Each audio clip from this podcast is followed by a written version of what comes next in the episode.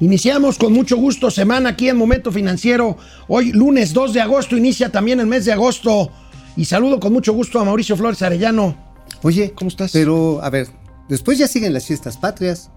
Agosto. Ya después compramos los disfraces de Halloween y nos damos el abrazo de pues Navidad de Año Nuevo. Ya, si pues ya, vámonos. Pues, pues, digo, creo que así dijeron, le dijeron muchos ayer a la consulta, ¿no? Bueno, no, pues la, consulta. a ver, el 93% del padrón electoral no fue a la consulta, una consulta que no era una consulta. O sea, bueno, sí era una consulta, pero no, tenía, no, preguntaba nada, pues. No preguntaba nada. Y bueno, vamos a tener gatelazos eh, de esto, eh, de la consulta pública, pero por lo pronto espera Hacienda nuevos recursos este año, recursos excedentes por precio del petróleo, amigo que no pues, son recurrentes. Pues no, pues esos son ahora sí que de puro volado, son de afortunadamente la recuperación de la demanda, pero oye, aguas, ¿eh? Donde no venga el invierno tan crudo como luego un servidor llego a veces, este, pues los precios se pueden caer en diciembre, ¿eh? Sí. ¿Sí? Entonces, Híjoles, pues qué bueno que llega el chisguete, pero pues ahora sí que pues hasta donde alcanza. Mauricio Flores nos tiene en la grilla para constituir los temas presupuestales en el Congreso de la Unión. Oye, que hubo un incendio en dos bocas. ¿Cómo? No en las obras. No, no, en, uno de los tanques, sí. Es que pasó Tori, ching, que le suelta un relámpago. Oye, amigo, ¿sabes cuántos meses después de inaugurado el aeropuerto de Santa Lucía va a funcionar el tren suburbano que llegue a la terminal? Mm, ya sé, eh, está programado. Se los vamos a decir. Para marzo del 2021. No, no, no. o sea, fue lo que prometieron. Menos cuatro meses. Menos cuatro veces. Menos cuatro meses. Ajá, sí, pues por ahí más o menos. Los gatelazos hoy son presidenciales sobre la consulta, no consulta de ayer, porque, pues bueno. Oye, ¿Mm? hay perros que juntan más gente, ¿eh? Atropellados. Sí, sí, sí, Siete millones fueron a votar, ¿verdad? Bueno, ya tenemos un censo muy claro de las fuerzas vivas del presidente. Sí, o sea, a ver, oye, pero esto está como la canción de, los perritos. Se empezaron con 32 millones. Luego 16 millones. ¿Ya nada más me quedan 7? Ya nada más me quedan 7. O sea, el voto, voto duro es ese. Bueno, empezamos, momento financiero. Esto es Momento Financiero. El espacio en el que todos podemos hablar. Balanza comercial. Inflación. Evaluación. Tasas de interés. Momento Financiero. El análisis económico más claro. Objetivo y divertido de Internet. Sin tanto choro. Sí. Y como les gusta. Peladito y a la boca. ¡Órale! ¡Vamos, réjete bien! Momento Financiero.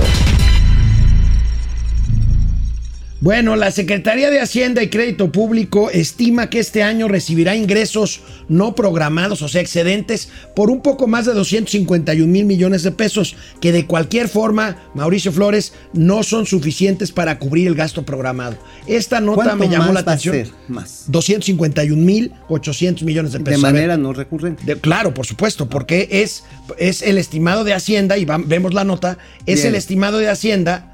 Eh, eh, es el estimado de Hacienda por ingresos por precio excedente del petróleo sobre lo que se calculó y otra vez el SAT sale ahí al rescate con cosas que recaude de más.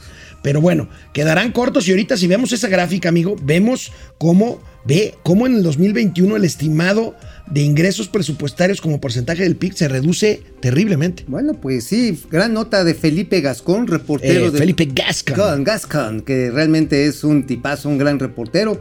Y sí, la, la proporción como parte del Producto Interno Bruto, pues se hizo chiquita. ¿Por qué? Porque la recaudación se ha estado haciendo pues también chiquita, como tú comprenderás, este, pues, pues la baja de la actividad económica. Mira, se trata, reporta Felipe Gascón, de 100 mil millones más o menos por excedentes de precios de petróleo. 100 mil millones. Y 64 mil millones por ingresos tributarios adicionales. O sea, por los apretones de Por los apretones. Van 164. Faltarían como 90 mil millones de, pesos, que no sé de dónde. Pues bueno, déjame decirte de dónde se iban a aumentar los gastos. Me, eché, me puse a echar número el sábado en la noche con el gran Mario Di Constanzo.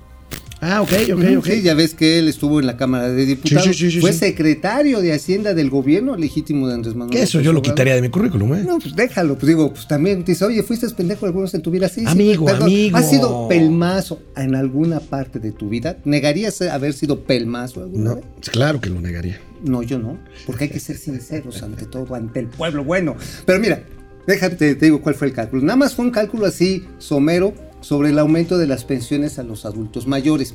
que pasó de un universo de 8.2 millones a 10.1 millones de personas porque se redujo la edad de la receptoria. Ya ves, primero la 4T dijo, no, solamente a los de 67 años y más les va su lanita.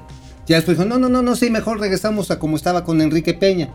Los bajamos a 65 años, se aumenta el universo, pero también aumentaron de 3.100 a 3.400 pesos las aportaciones bimestrales. Esto multiplicado da que nos va a costar algo así como 111 mil millones de pesos este bimestre, el segundo bimestre que está empezando, bueno, que empezó en julio. Mm. 28 mil, 110 mil millones. Anualmente, esto va a implicar un aumento de gasto, agárrense, ahí les van, de 57 mil millones de pesos. O sea, ya con esto te comiste la mitad del excedente por precio del petróleo. Nada más. Nada O sea, más. Nada más. O sea, y todavía nos faltan las pensiones de los trabajadores al servicio del Estado, que vienen en aumento, de los trabajadores petroleros, que vienen en aumento, de las universidades públicas, que vienen en aumento.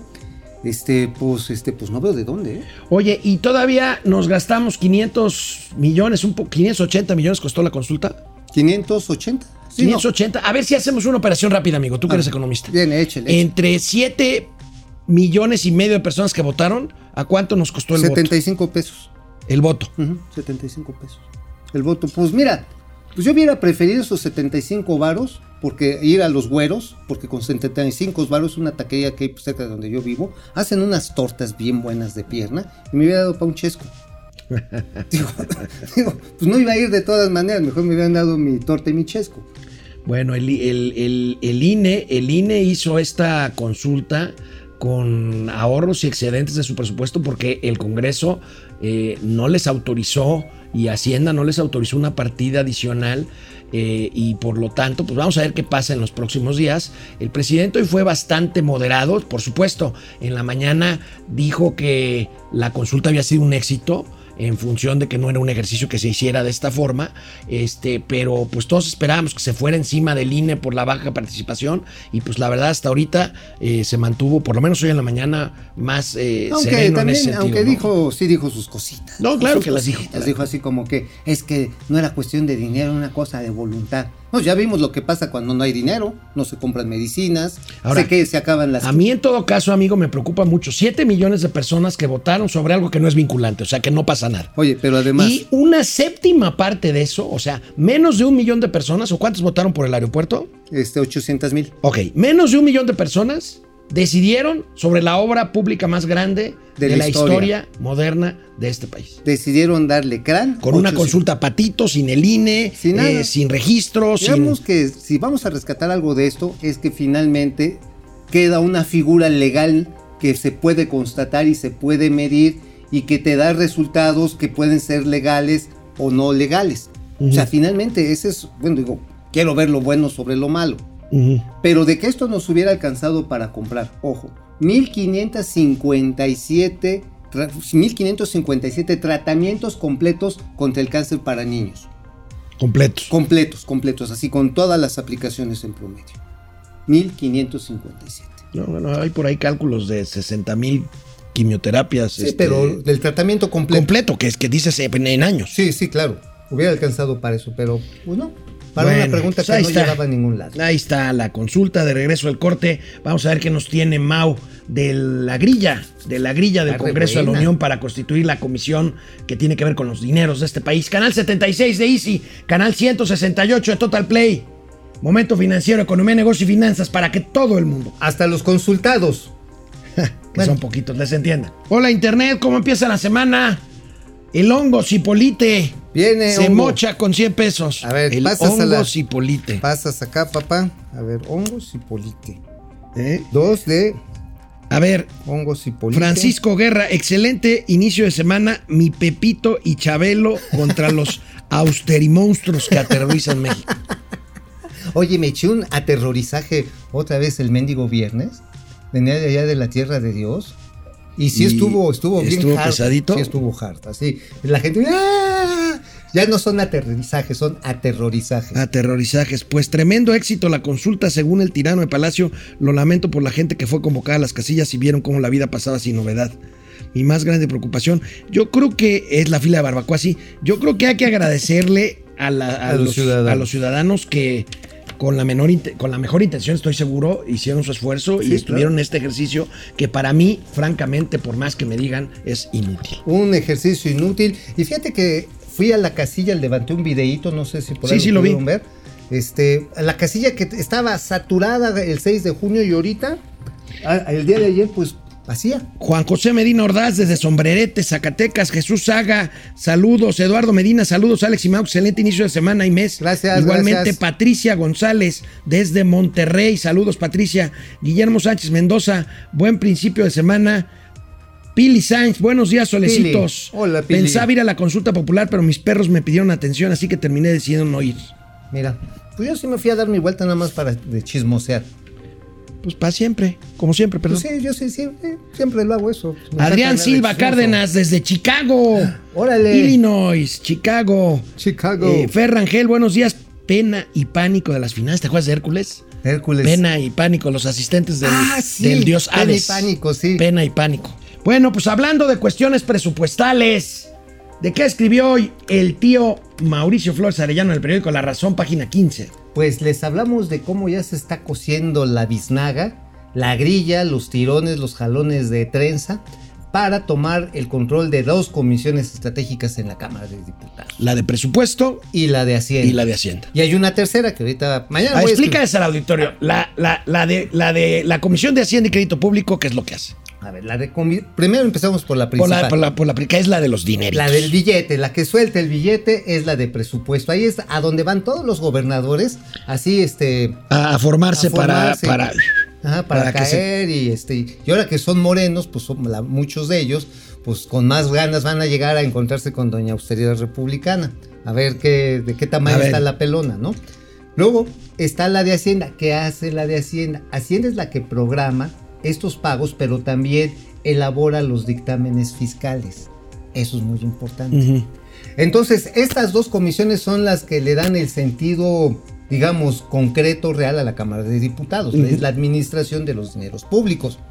Y bueno, ¿quiénes están en el quite? ¿Quiénes son los que, las que están buscando integrar estas comisiones. Ah, ya no digamos presidirlas. No, no, sí, presidirlas. Ah, presidirlas. Presidirlas, y donde están los tirones. A ver, platícanos. A ver, de Morena, Jacob Polewski. Jacob Bolevsky, Jacob Polewski. Dios de mi vida, a cargo del presupuesto Bueno, es lo que o de la hacienda pública. ¿Quién está del lado de la oposición del PAN? Específicamente Patricia Vaca Terrazas, que Patricia ya está en Hacienda. Ahora, la regla no escrita, y ahí se las platicamos, es que la primera fuerza es la que lleva mano. Obviamente, la primera fuerza ahorita sigue siendo Morena, Pero no tiene oposición Jacob Polevsky dentro de Reforma para presidir la comisión. dentro de Reforma. Dentro de Morena. ah, dijo de Reforma. Morena, el periódico perdón. Reforma, yo creo que siempre. De Morena, de Morena. Pues mira, sí hay tirones, sin embargo, la señora le ha dado mucha funcionalidad en esta, pues en el fracaso de la, de la conducción que tuvo Mario Delgado en las elecciones pasadas. Y no digamos Sí, de pues la andan de pleito. y no digamos de la consulta pública. Ahora, está otra comisión que es estratégica y que hoy encabeza un tío de Mario Delgado. Un tío de Mario, la de vigilancia. Y resulta que este tío pues fue omiso en muchas cosas. Y ahí es de donde Jacob Polewski, ¿de dónde crees que agarró a, a- a Mario Delgado? Pues. De los ojitos. Sí, sí, que es mucho. Es mucho, sí. Eso así. Entonces como que Mario así como que le está midiendo ahí los tamaños a la iguana, porque si no, si sabe que le va a tirar un, un coletazo que quién sabe cómo le vaya a ir. Entonces, es muy probable que sea Jacob Polewski la que encabece esta comisión. ¿Cuál? ¿La de presupuesto o la, La de, Hacienda? La de presupuesto. Ajá. Pero Es una toda- comisión muy poderosa. muy poderosa. Vamos a ver cómo se finalmente arreglan, porque la de vigilancia le caería al PRI. ok. Ajá, Ahora, el PRI, el problema también que tienes que traen una batalla ahí por el control entre Alito y Ulises Ring, que si yo, que tú las traes y que yo represento a los, las herencias de la Revolución Mexicana. Se traen ese dime y direte. Hay dos, tres personajes muy interesantes que, es- que son plurinominales que podrían quedar en esta comisión. Que ojo, es la que va a determinar si Pedro, pe- perdón, este, el señor Colmenares, David Colmenares, Páramo, el auditor superior el de la superior, federación. ¿Se la pela o se la pellizca? Es decir, si se mantiene o se va de la comisión. Ujú. Ya ves que pidieron su cabeza cuando hizo pues un cálculo normal de que la cancelación del aeropuerto nos costó 332 mil melones de varos, ¿no? Pues bueno, pues este, si juega bien sus barajas, ah, porque ¿sabes qué me dicen? Está re buena, pero esa mejor mañana trae un as bajo la manga, y yo diría bajo el pantalón, el señor David Colmenares. Que mira, si va a su tómala. Bueno, y algún que expediente por ahí. ¿o qué? No, hombre, gruesísimo, que puede ser su, su estandarte para aguantar, para aguantar este. Oye, ¿y en. Hacienda quién quedaría la Comisión de Hacienda? ¿Patricia Armendáriz? No, pa- no, pa- por favor. Pregunto. No, bueno. Digo, después de J. Cole en la No, presupuesto. no, va a ser, ese tendría que ser de la segunda fuerza, del PAN. Ahí es donde Patricia Vaca Terrazas es la que se está perfilando bien. No, imaginen Pati Armendáriz. No, bueno. No, bueno, no. pues No, ya. no, estoy de acuerdo contigo, pero insisto, después de J. Cole en, en presupuesto, perdóname, pero. Pero la regla no escrita dice que Ah, es, es una y correcto, una. es correcto. Ahora, menos que se quieran agandallar como suele suceder. Pero te imaginas a Pati Armendáriz. no, no, no, no, no, no, no, no, no, no, no. Mira, mejor a quién podríamos poner a Noroña. Ya, papá. No, no, tampoco, no, bueno. Bueno, amigo, ante la situación en el primer semestre del año y a pesar de que hemos reportado aquí buenos números, los números generales de la banca mexicana, pues está bien capitalizada, tiene dinero, eh, está líquida, tiene dinero para prestar, eh, la cartera vencida está razonablemente bajo control. En general, la bronca, ¿sabes cuál, cuál es, amigo? Los bancos pequeñitos. Los bancos pequeñitos, que ahorita vamos a ver cuáles son, pues están arrastrando pérdidas, pues por, ¿Tenemos pues, la por, el latigazo de la crisis. Ahí la tienes, amigo. Son Ahí. los bancos que les decían de nicho, es decir, que traían ahí sus, sus sectores muy bien ubicados. Credit Suisse, que era mucho de, de capital de trabajo para la industria manufacturera. ABC Capital, que estaba muy metido en arrendamiento para atrás, Para vivienda. para vivienda. Accendo hace lo suyo, pero le ha ido complicado, ¿no? Parece que ya están arreglando el, tema de la capitalización. Habían arrastrado, habían arrastrado una fuerte deuda. Autofin, mira, lo que había sido tan poderoso, Autofin, ¿te acuerdas? Claro, claro. para el financiamiento de autos, Bank of China, que es para importación y exportación, Paribas, se fue a números, vende Paribas, ¿sabes a qué da crédito? Al sector agropecuario. Al sector Al agropecuario. sector agropecuario, Finterra, que es una fintech, el Pagatodo, que también es fintech, Forjadores, no sé qué esos que forjan. ¿Tú cómo la No forjas? tengo la menor idea. 32 millones de pesos de, de- de- de pérdida. El Deutsche, Deutsche Bank, Bank, que ya estaba cerrando la sí, oficina de ya Deutsche Bank. estaba ¿no? yéndose a su país. Bancaol, que es ya un cascarón. Un ¿no? cascarón era agropecuario también y ya quedó Y donde Banco, esta que era una este, empresa esta de, de prenda. Ajá, de, pignoración. De pignoración. De pignoración. A ver, ¿qué es una pignorancia? Es cuando tú obtienes dinero a cambio de que pongas en garantía un bien, una prenda. Yo iba a decir que pignorancia es una ignorancia bien, bien fea. No, no, no, es una forma importante de de financiamiento. financiamiento, para Crédito muchas personas. prendario. Crédito prendario. Crédito, Crédito prendario. prendario. Vas, este, dejas tu relojito, tu joyita y te la evalúan, te dan, te dan Una una, lana. lana y se quedan con la prenda. Salvo que pagues el crédito, te regresan, te regresan el objeto preciado que dejas en prenda, precisamente. Bueno, pues ahí está el tema de los bancos, de los bancos pequeños y en el tema de las afores, amigo. Fíjate que muy buenas cifras se registran en CONSAR en cuanto al ahorro voluntario. El ahorro voluntario, según vemos en esta nota, que es lo que uno le pone directo a su afore sin que se lo quiten de la nómina, 47% anual crecimiento, sumó do- 12.813 millones de pesos. Esta es una buena noticia. ¿Sabes por qué, amigo? He estado viendo encuestas de que a los chavos Sí, de los interesa. millennials para abajo están preocupados por el tema de su vejez Ah, claro. y de su retiro. Y eso es una buena, este, Una buena señal. señal. Sí, hubo mucho la, la percepción de que los millennials, como no quieren tener casa, como que no les interesa tener coche, que todo lo quieren hacer tecnológico y vivir ligera la vida, pues se dieron cuenta que tarde o temprano el cuero se arruga, mano. Entonces empezaron a ahorrar. Pero sabes qué, yo creo que la CONSAR debería hacer una auditoría a las plataformas digitales, no porque se roben la lana, sino porque muchas no funcionan como los mismos millennials quisieran.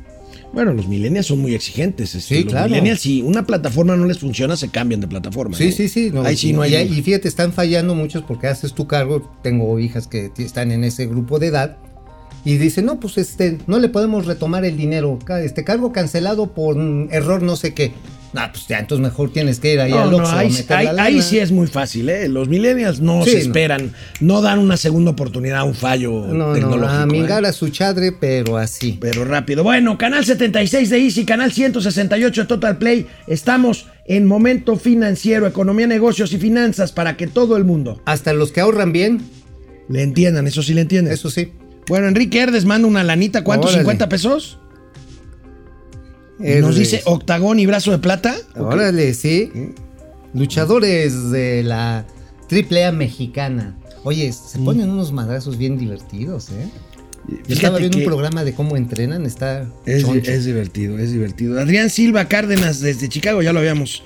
Eh, Francisco García, ¿Pemex sigue presumiendo como ahorro en la deuda a sus proveedores?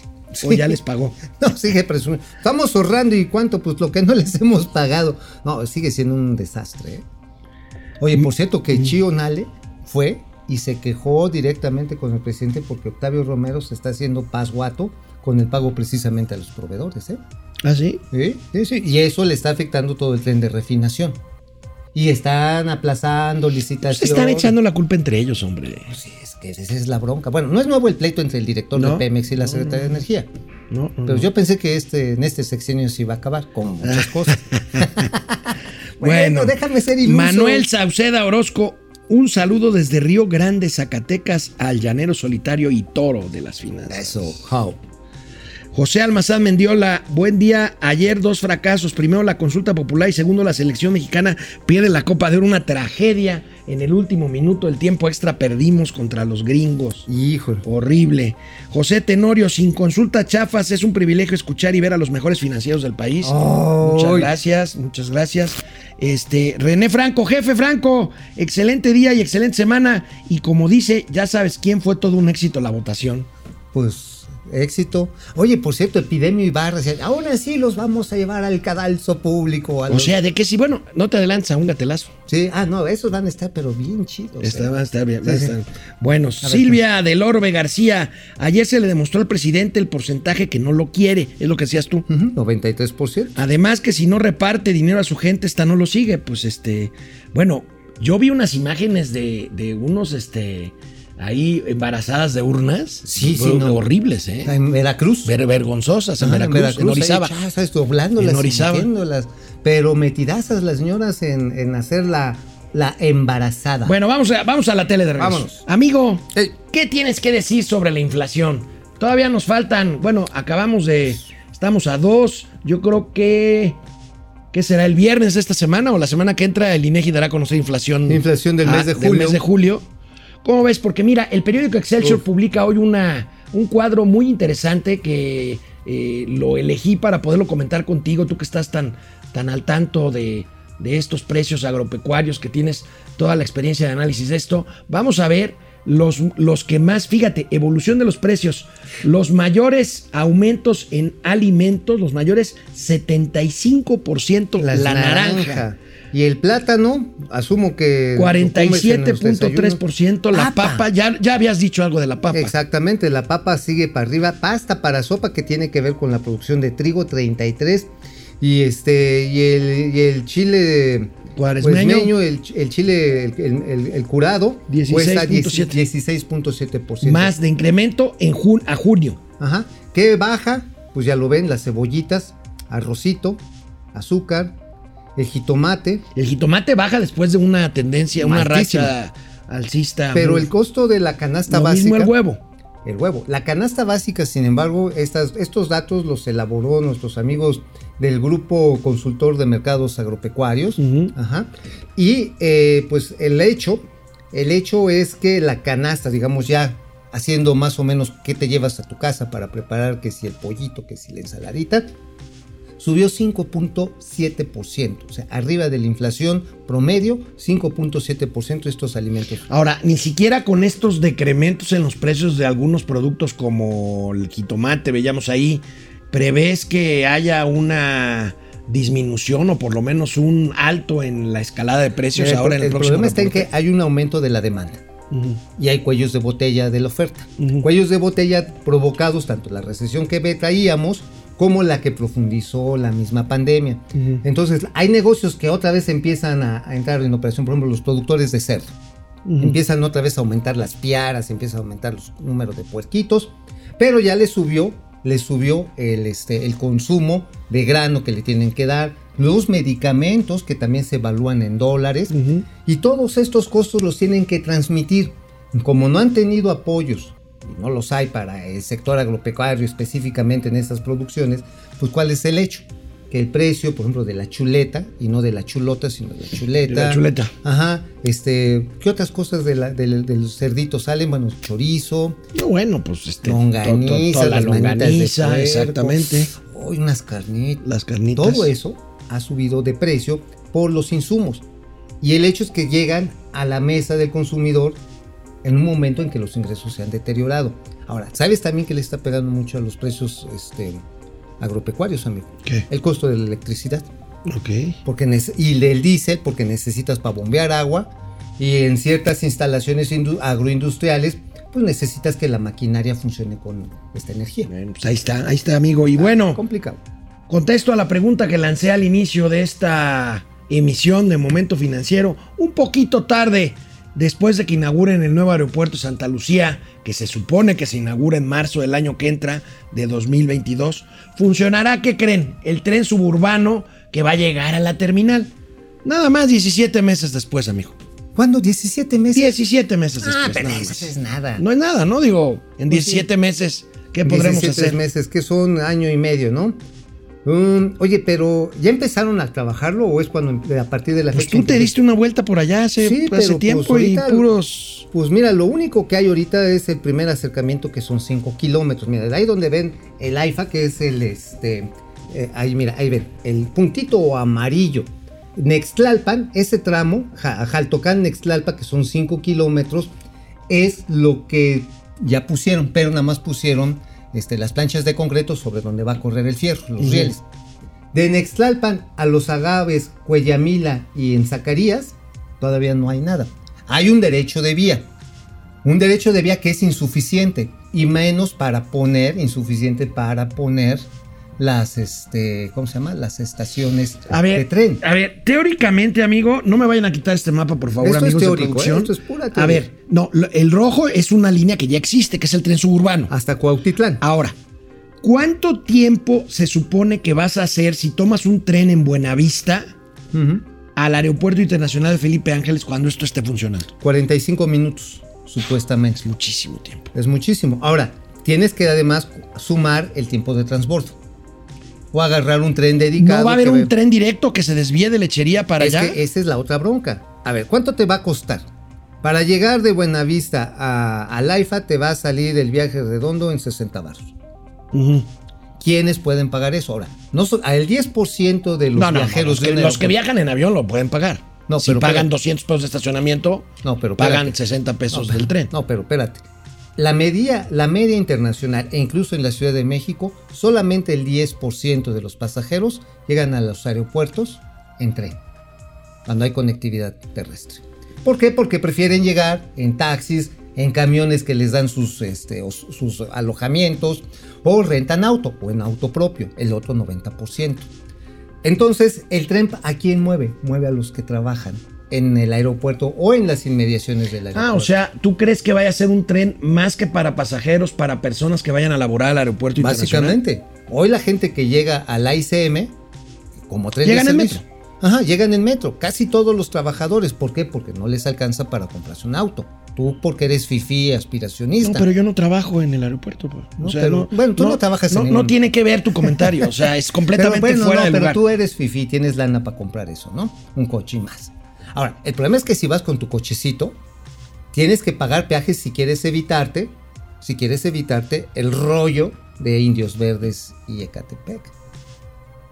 Es un rollo espantoso. Ajá, necesitas que echar. tú te puedes llegar a hacerte dos horas y media. Pero, ¿y bueno, eso? tú has ido muchas veces a Felipe Ángeles, has hecho hasta tres horas, ¿no? Sí, más o menos. Entonces está bien divertido. Si no tienes unos macrolibramientos aéreos así que van hechos la raya, pues este, pues bienvenidos al nuevo aeropuerto internacional de No Water. O sea, te- Oye, ¿quién oye, amigo, pues esto, esto, pues refleja toda la falta de planeación. Yo sé que tú defiendes mucho el tren Maya, pero tú mismo has venido a reconocer aquí a, esta, No, a pues estas cámaras de problemas que se debieron de haber previsto antes en cuanto a la línea del tren Maya y ahora lo estamos viendo con el tema, porque aparte Es que del son dos tema trenes ferroviario... Son ¿eh? dos trenes diferentes. Sí, sí, sí, son, o sea, este es- es un tren sub- suburbano. Ah, pero además, espérate, espérate. O sea, no se la han terminado de comer todita. ¿Sabes quién le tiene que meter el 90% del financiamiento? ¡Banobras! Banobras, o sea, un Banobras. banco de gobierno. El Banco del Estado le tiene que meter como 12 mil millones de varos, nada más en la obra civil. Y luego tienes que echar el tren. Y luego tienes que esperar a tener los aforos suficientes para que no le tengas que meter recursos fiscales, como se le tuvo que meter al, al Buenavista Cuautitlán durante prácticamente 10 años, para que empezara a medio flotar. Entonces, por lo tanto, amigo, este, pues mira, yo lo veo con una buena intención. Siempre un tren ayuda, siempre comunica. En esta zona que estábamos viendo ahí en el mapa, a ver si lo ponen otra vez rápidamente. Ajá, mire, ahí, de Jaltocán hasta Cuellamil hay una densidad, una densidad poblacional enorme. Y la conectividad terrestre está de la jugo. ¿Y dónde tienes la vía? Entonces ahí dices que ya hay derecho de vía. ¿Dónde? Hay derecho de vía, pero no da suficiente por- para tener un doble, una doble vía. Pues necesitas cuando menos doble vía separada de 10 metros y 20 metros de cada lado Entonces, para ¿cómo le van a hacer? ¿Lo van a echar elevado o qué? Pues este pues te lo pueden echar por donde quieras pero tienen que comprar tierra y ahí es donde los ejidatarios dicen oigan me quieres pagar 300 varos por un metro cuadrado que aquí vale 4 mil pesos estás bien menso Por cierto, mañana quiero comentar contigo el tema de Slim con la línea 12 del metro. órale sí, sí, está ¿Sale? bien cañón Vamos a una pausa, regresamos a Momento Financiero. Hola Internet, aquí estamos de regreso. Este, Silva, Silvia del Orbe, eh, Fernando A. González, Martín Angulo, buen día, saludos desde Ensenada. Qué bonito es Ensenada. Ay, sí, ¿verdad? Con respecto al comentario de los 7 millones de voto duro, está en duda. En Baja California he visto al menos dos videos en donde están embarazando urnas. Sí, ah Bueno, también Baja California, yo vi unos de Veracruz, de Orizaba. Ajá. Pues, Pues tiene sí. razón Martín, ¿eh? pues es que hicieron ahora todavía falta ahorita la validación y la inspección y las denuncias de casillas que hayan sido manipuladas Mira, yo creo que no necesitas ni siquiera un video, una casilla que tenga un comportamiento atípico, irregular, se ve pues la, se va a impugnar y se va a anular. no y se ve muy fácil digo eso es lo bueno que haya participado el INE Sí, claro. O sea, porque, a ver, ¿dónde está la lista nominal? A ver, la firma. El dedo del fulano que fue a votar o que fue a depositar su opinión, necesita estar la huella digital impresa en los cuadernillos. Ahora, si no queda registrado y alguien lo impugna, pues va a ser muy fácil revisarlo. Esa Oye, es la pero, única pero, ventaja de este pero, este, no eran iguales. Pues salieron más finos. Bueno, son las Ja- viejas pañas. del Jacob Frías, sí, claro, pero eso no justifica que las haya ahora.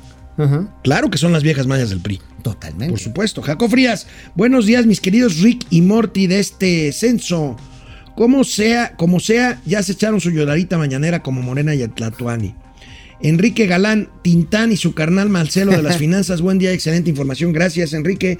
Marian Garrido, según 7 millones de personas, en realidad fueron mucho menos, inflaron las, las cantidades, llenaron sus boletitas. Fíjate, pues muchos mensajes en ese sentido, ¿no? Este, Sí, claro. eh, Dulce Ojeda Castro, Oye, eran, pero los fanáticos, los fanáticos siguen insistiendo de que no, es que no salieron a luchar por la verdad.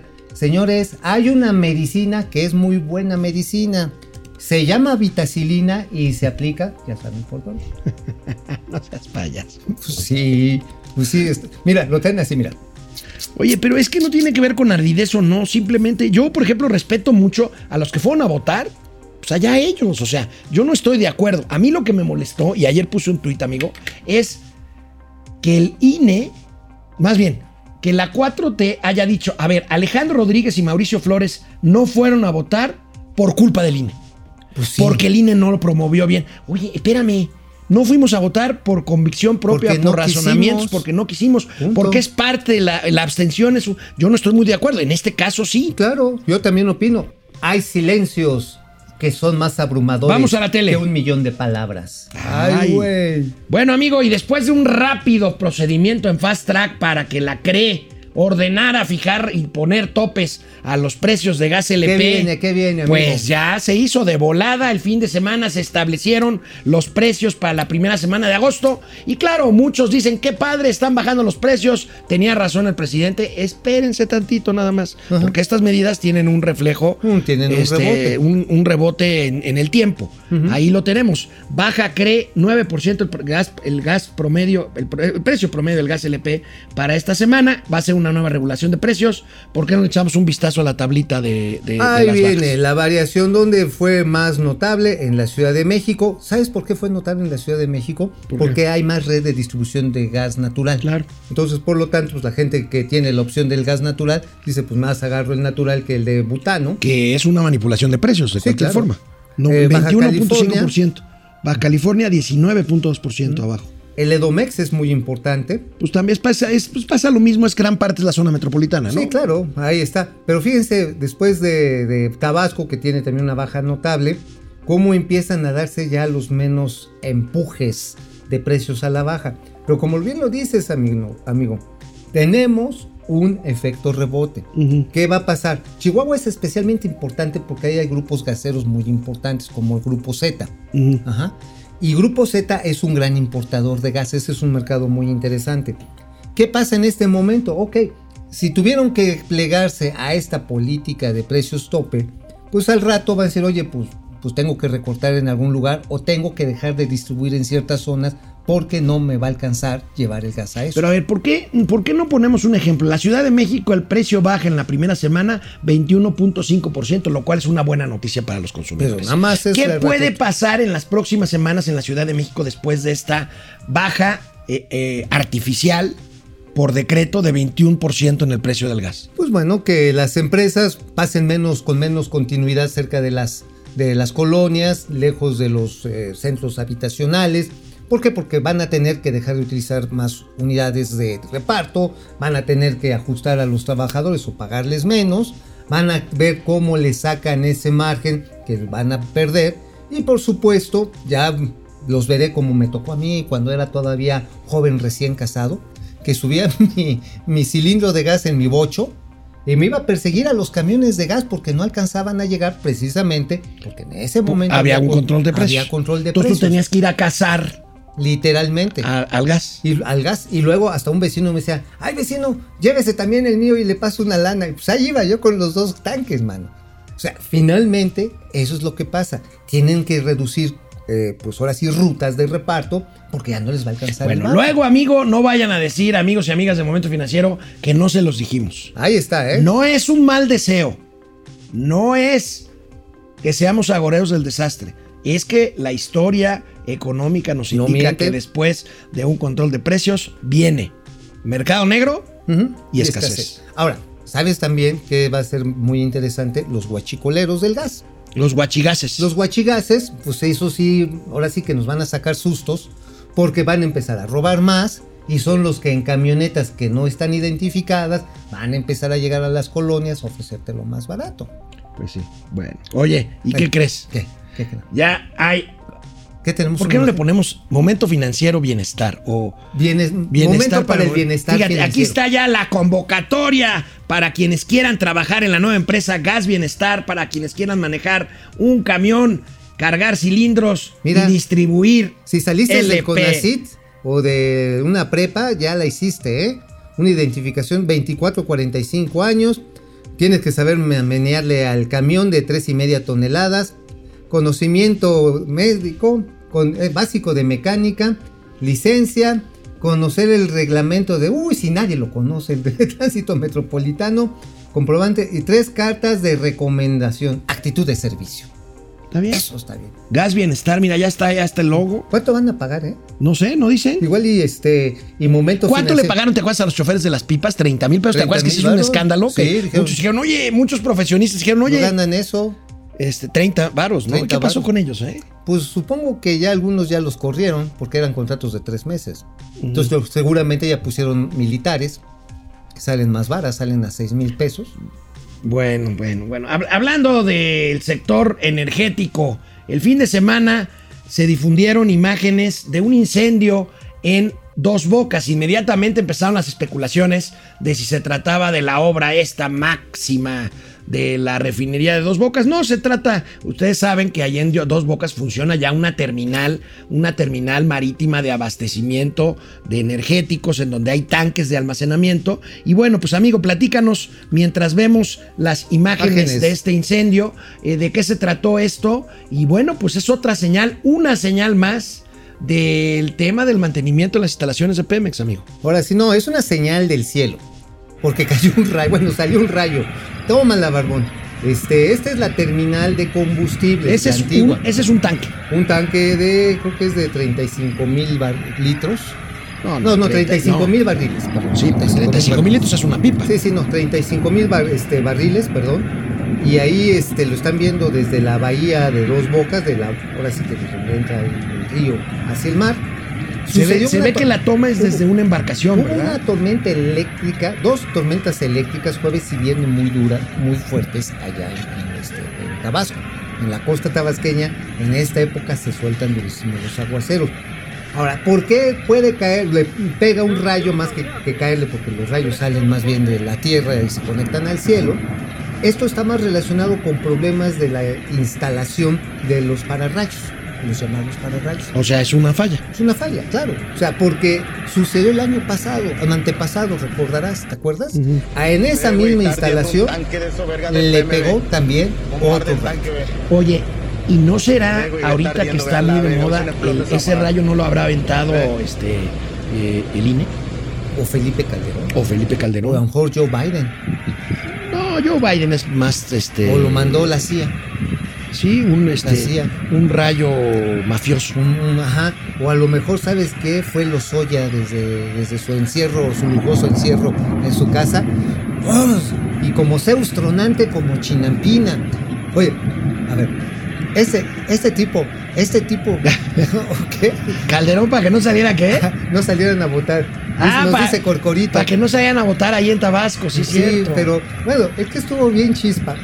Sí, literalmente sacó una chispa porque esas instalaciones de pararrayos ya le corresponden a Pemex. La terminal marítima, esos tanques se construyeron hace cinco años. Se les dejó la instalación, se les dejó los pararrayos. Pero si esos no están bien conectados a tierra, y no es así como que le pongo un palito y me agarras la, la onda y ahí se con, con un cablecito, no. Son instalaciones industriales para desviar la energía eléctrica. Si no les estás cambiando, porque además ahí, ¿sabes qué? El clima es bien hijo de la guayaba. Sí, Ahí- pues sí. Así, o sea, está, el- está Tabasco y luego sigue el infierno. O sea, es Pues un calor Bueno. y pues trono por eso. Bueno, amigo, interesante la entrevista que le concedió la secretaria de Economía, Luis Miguel González, nuestro querido amigo director del Economista. Dice que está cerrando inversiones en chips y conductores, que verá oportunidades de negocio, pues nada más falta que no. Este, Tatiana se anda moviendo, amigo, este, ¿qué, qué querrá?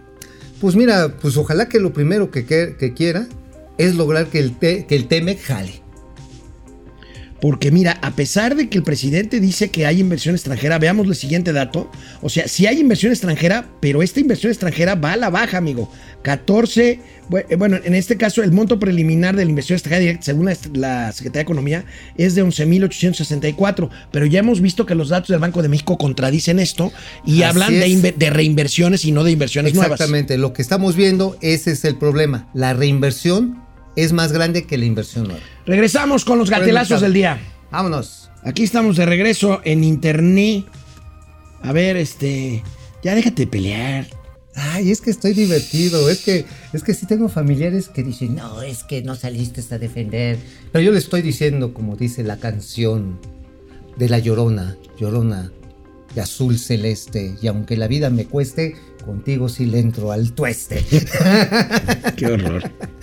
Qué horror. No, bueno. dice, hay muertos que no hacen ruido, y es más grande su penar. Bueno, estás muy tenorio, muy tenorio. Bueno, Martín Es que ya Angulo. estamos cerca del Halloween. Jacob Frías, Enrique Galán, Marian Garrido, Dulce Ojeda, Naye León, desde Jalapa, Depredador Mercenario, Depre. Tarde, pero aquí presente, gracias, Depre. José Luis Flores, Mariano. O sea, si la consulta fue un fracaso, ya no van a negociar a los presidentes. E- Es, i- o sea, es irrelevante. Es irrelevante. Irrelevante.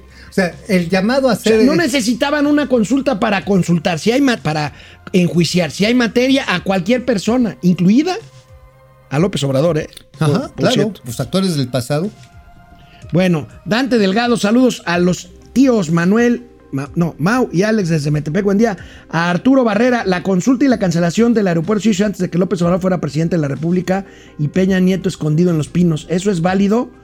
Habla de un gran acuerdo entre ellos dos. Bueno, tú lo has dicho, ¿eh? La consulta la avaló y la propuso y la promovió el presidente López Obrador y en la decisión la tomó él antes de asumir la decisión de cancelar el aeropuerto de Texcoco. Sí, claro. Antes de asumir la presidencia de la República y efectivamente. punible. y efectivamente No, y es punible. Peña se quedó calladito. Sí, no, ahí sí, Enrique Peña Bebé sí no la dejó Cayetanos Frías. ¿eh? Se va a terminar el mundo. El tío Mao llegó el lunes. Ay, cierto.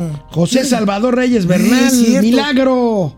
Oye, Milagro cierto. el lunes. ¿Qué no es martes? No, el lunes. Madre, entonces. Betty Me Lira. deben un San lunes. Betty. Lira de Frog. Buenos días, maestros financieros. Entonces, con los resultados de ayer, ¿sigue siendo Calderón el mejor presidente de México? Tampoco. Eh, Tampoco. No tiene nada que ver. Ay, hay que poner a la gente en su justa dimensión. ¿no? Irma Lilian, saludos al Marx y Engels. Ay, no, que eso está re David. Mendoza. Oye, es que, ¿sabes qué? Marx le andaba. ah, No, Engels era el que le andaba bombeando a la, a la mujer de Marx, ¿no? O sea, Sí, es cierto. Alfonso En lo que el Rivera. otro escribía el capital, el otro le ponía los intereses. Buen día, nos dice Alfonso Rivera, buen día a Ñoño y al chavo del 8 de las finanzas. Garfield y Odi. Bueno. Bueno, pues regresamos aquí a Momento Financiero. Oye, ¿qué, ¿Qué? crees, amigo? ¿Qué onda, qué onda? Los clientes de Interjet que se quedaron con boletos sin usar Qué terrible. No han recuperado, por supuesto, la tarifa por la que pagaron por un vuelo X. Ni siquiera el TUA, el, el impuesto Único de uso aeropuerto, impuesto, la tarifa de uso aeroportuario, lo han podido cobrar. Esto ya es un rollo. de la autoridad aeroportuaria. que Y del SAT, ¿no?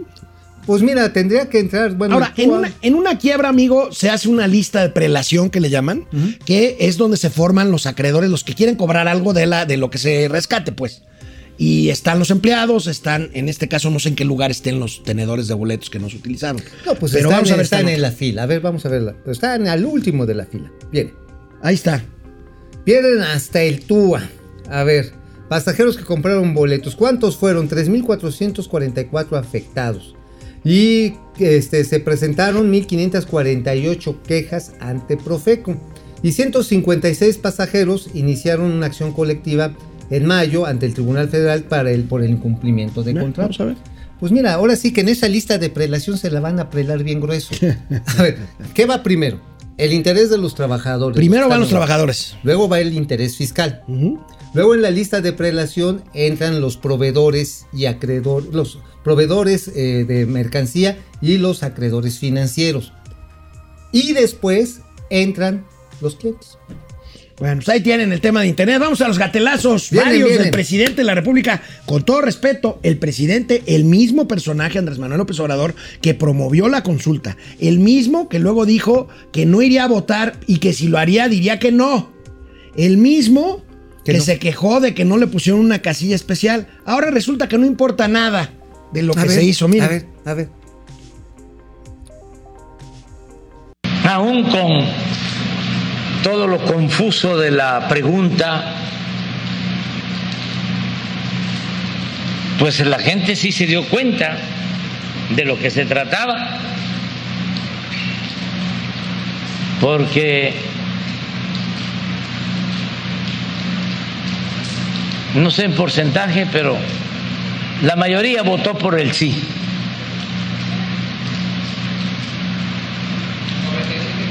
97% por el sí. Pero eso es importante, pero lo más importante es la práctica, el proceso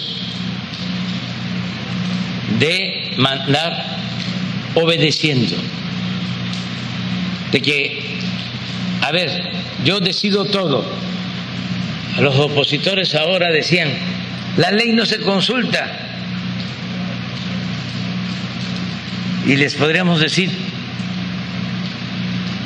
y tampoco se aplica. según tu concepción, porque todo lo que se hizo ayer es legal, está en la Constitución. Si no se aplicara lo que está en la Constitución, pues entonces sí, se podría decir que estaba uno incumpliendo con un mandato constitucional, pero es un derecho que tenemos todos los ciudadanos. De modo que felicidades. ¿Cómo se hace Pues, bolas, verdad? bueno, ya sabes de dónde aprendió Hugo López Gatel. ¿Cómo O no se sé. hace bolas? O sea, En otras palabras, a ver, quienes no quisimos ir a participar en ese procedimiento, ejercimos nuestro derecho del silencio. Punto. Así, ya dijimos, no nos interesa, bye. Los que quisieron ir fueron y fueron una minoría y por lo tanto no es vinculante, hubiera necesitado 40 pero dice, millones. pero dice el presidente que de todos modos se va a hacer una comisión de la verdad y que no sé qué. Entonces, ¿para qué hicieron la Pues, consulta? ¿para qué hicieron la consulta? Si ya no importa, ¿por qué nos tronamos 522 Oye, millones de y, varos? y nos regañó el 500. presidente. Claro, con También. excepción. A ver, Mira. a ver, ¿qué, qué hiciste ahora? Cruz, cruz, cruz. Que se vaya el diablo y que regrese Jesús. No querían nada. Y los medios, silencio por completo. Tache. Solo unos eh, medios excepcionales. Por ejemplo, la jornada. Bueno, el- la jornada, la jornada es como el Pravda, ¿no? Es como, como el Granma, Como el Granma. es como el patriota este, de, de Venezuela, ¿no? Como el nacional de la época de los priistas este, Rancios hege- hegemónicos. Sí, más o menos, como de, de donde viene el presidente. Pues sí. Pero pues ahora sí, que nos regañen, pues si la verdad no prendió, pues no prendió. Así, a ver, yo el 6 de junio dije, y hasta escribí mi columnita, dije, a ver, yo sí voy a participar porque es momento que los ciudadanos nos hagamos responsables de nuestro entorno. Y ahora, Y hubo una gran participación. Sí. Ahora, ¿por qué no fue? No fui en esta ocasión porque la pregunta no llevaba a ningún lado. Y porque no tienes que consultar que se aplique la ley. Justicia. Oye, es que, a ver, a ver, si Enrique Peña Bebé se metió hasta el extinguidor, si este Felipe Calderón agotó las reservas etílicas de esta nación, si, si el señor Vicente Fox se puso las botas chuecas para recibir a la reina de Inglaterra, señores, presenten las pruebas y amárrenlos como puercos y déjenlos, déjense las Cayetano frías. Oye, amigo, no anden amagando con Cambiando de tema, increíble esta declaración del presidente. No la vas a creer en, el, en, No. sus gi- en su gira por el fin de semana. Es un gatelazo porque el presidente solidarizándose con productores de drogas porque les está quitando mercado el Ah, el fentanilo. fentanilo. Bueno, pero mira, si pasó a Nayarit, seguramente fue pues, con los que cultivan árboles de- el árbol del guayabo. Vamos a ver. lamentablemente lo que más se está usando para envenenar a los jóvenes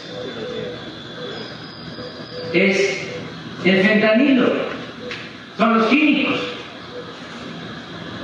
Y estos no se producen en México.